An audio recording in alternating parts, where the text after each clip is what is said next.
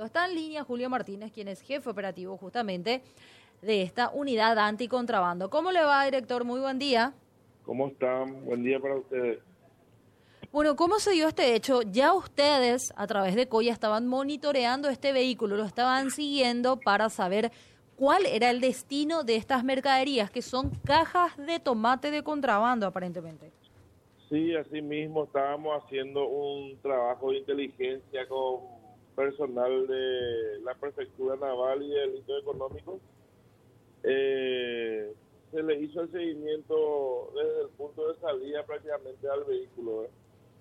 Ya teníamos identificado el vehículo que iba a transportar este tipo de productos ya que está en su auge ¿verdad? por el valor de la mercadería.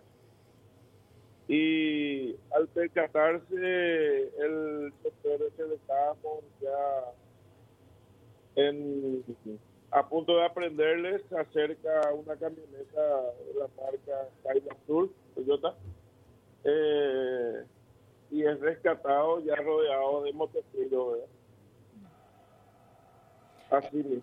Este, esta minivan ustedes la empiezan a seguir desde Puerto El, Sananagua, la salida se daba desde allí. ¿Desde dónde empezó todo?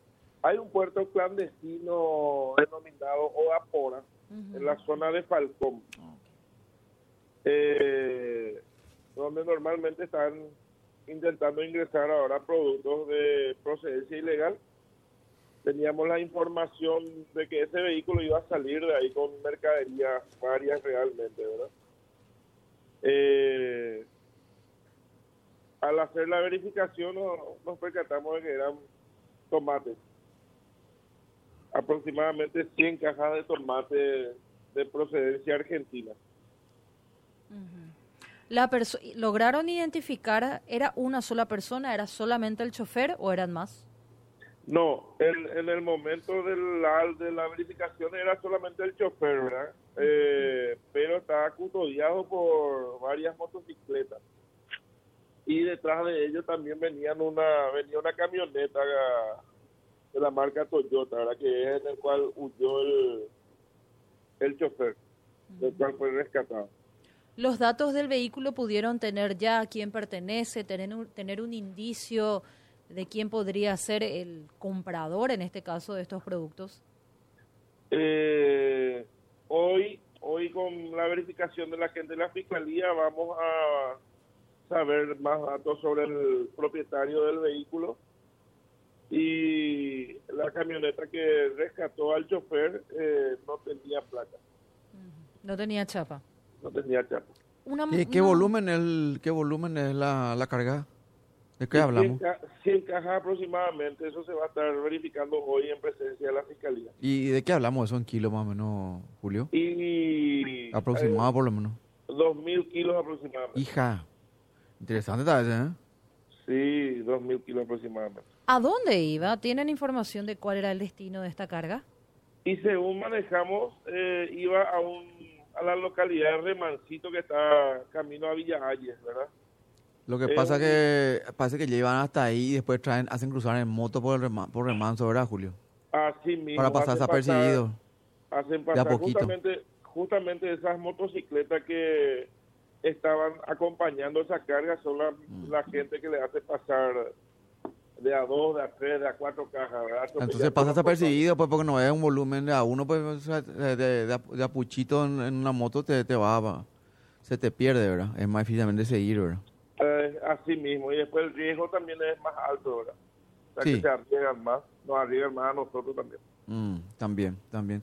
Julio, hablando, hablaste de puerto, eh, un puerto clandestino y demás, yendo a un puerto que eh, aparentemente, o sea, que creo que trabaja con todas las de la ley.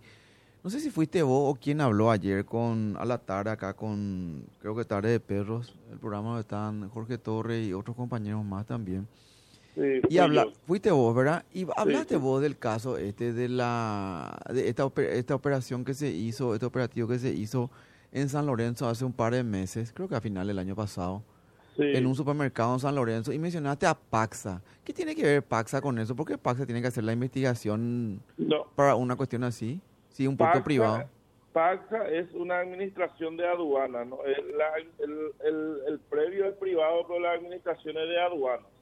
O sea Ah, que el de- predio es privado, de- pero de la ya está en manos de usted la administración, digamos, la... Así, así mismo. Ah. Es como otros puertos privados también. Y ellos son los que llevan la investigación de ese tema, de esa... De El, esa... administra- el administrador de la DENI es el juez natural de la causa. Ah. Nosotros somos un órgano represor. Nosotros somos un órgano rep- represor. eh, nuestro trabajo culmina cuando la carga está dentro del predio de. ¿verdad? Ya. ¿Y, de- y se tiene novedad respecto a ese operativo que se hizo en San Lorenzo en el supermercado Stock? Ya Y hay... como te, como te digo, ya, ya está bajo el sumario administrativo correspondiente, está ya a cargo de, de la administración de Paxa, Eh. eh, está a cargo ya del... ¿Y cuánto tiempo toma eventualmente ese tema? Porque ya hay puculento, ¿no? Y seis meses aproximadamente lleva el proceso. Ay, seis meses se por una tomate. Entre que se presenta documento, Ah. se rechaza, se apela, y es un proceso largo, es como un juicio, Ah, Normal. Civil casi. ¿entendés? El abogado apela, vuelve a retrucar, vuelve a apelar y así, Mm, hasta que se demuestre lo contrario. Ya. Bueno, queríamos saber, vos, Dan, eso porque nos pareció llamativo el hecho este de Paxa. Ahora nos contás porque la administración corre por cuenta de, de ustedes, ¿verdad? Pero el, el, el, porque vos decís Paxa pues, es un puerto privado, ¿verdad? Encima con conexiones políticas Sí, muy sí, sí. importante, ¿verdad? Pa- Así. pasa que pasa que hay varios puertos eh, privados, ¿verdad? Mm. Eh, pero la administración es exclusivamente de la DENIC. Ya. No tiene vínculo político en ese lugar. Mm. Seis meses, mucho tiempo, eh, Julio. ¿eh? Ya Sí, lo- se, hace salsa ya tu tomate mientras tanto. ya el Conserva, tomate ya fue- ya. Ya, el tomate conserva, ya fue- tenés que ponerle ese. El tomate ya pasó a destrucción ese mismo día. Ah, qué pucha. Sí. Y bueno, esperemos que haya novedad respecto de eso porque fue un operativo importante en su momento porque estábamos en plena crisis por el tema Sí. del contrabando y también por el tema de los, con, con el reclamo de los productores locales que pedían cada vez más espacio. Sí, ¿Alguna pregunta más, compañero? A ver, adelante, Gonza. Eh, hola, don a Julio, buen día. Eh, ¿Cómo ¿Qué se hacen de estas cajas de tomate en un procedimiento normal? ¿Van a Y parar, acaba de contar que parece que van a destruir, ¿verdad? ¿O no? ¿No van a parar una Eh, casa de anciano o algo del estilo? Y cuando es muy obvio la situación, se va, si es que se resuelve rápido Mm, y no tiene una intervención así muy complicada en caso de detenido o de fuga de detenido, la, la mercadería eh, pasa a ser donada también en caso de que el Senave autorice la donación. mm, ya. Eh, cuando es así, pues, ponerle el caso, el de ahora, tenemos nosotros el vehículo lacrado acá en la base de fiscal y ya no creería yo de que esté ya alto para el consumo. Ah, ok. Pero ese, lo de ayer fue tipo Hollywood, fue ya. ¿Cómo lo rescataron?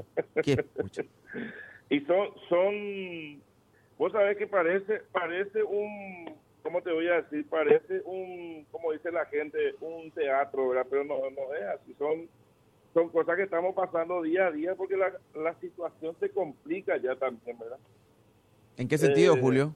Y se complica porque ya mucha carga cayó, muchas personas perdieron su mercadería, su vehículo y, y cada vez está más, más difícil hacer el tema de los controles, ¿verdad? Mm, Más todavía en zonas así ribereñas, de frontera, es más complicado porque, Claro, pues muy, eh, muy- porque estamos rodeados ahí muy de, permeable, pues. de que se dedica a esa actividad, ¿verdad? Mm. Entonces, muchas veces... Y se también- presentan pues, después los dueños lo- de los vehículos, eso. Y mira que se, seguro que se va a presentar durante el sumario, porque una vez que se, se sepa quién es el propietario de la camioneta, porque la- esta camioneta sí tiene, tiene chapa, ¿verdad? Se va a hacer el tema de la verificación por automotores Mm. y se va a llegar al propietario, sí o sí se le hace llamar a nivel de fiscalía o dentro del sumario. Ya. Julio, gracias por tu tiempo, ¿sí? A las órdenes. Era Julio Martínez, jefe operativo de Coya.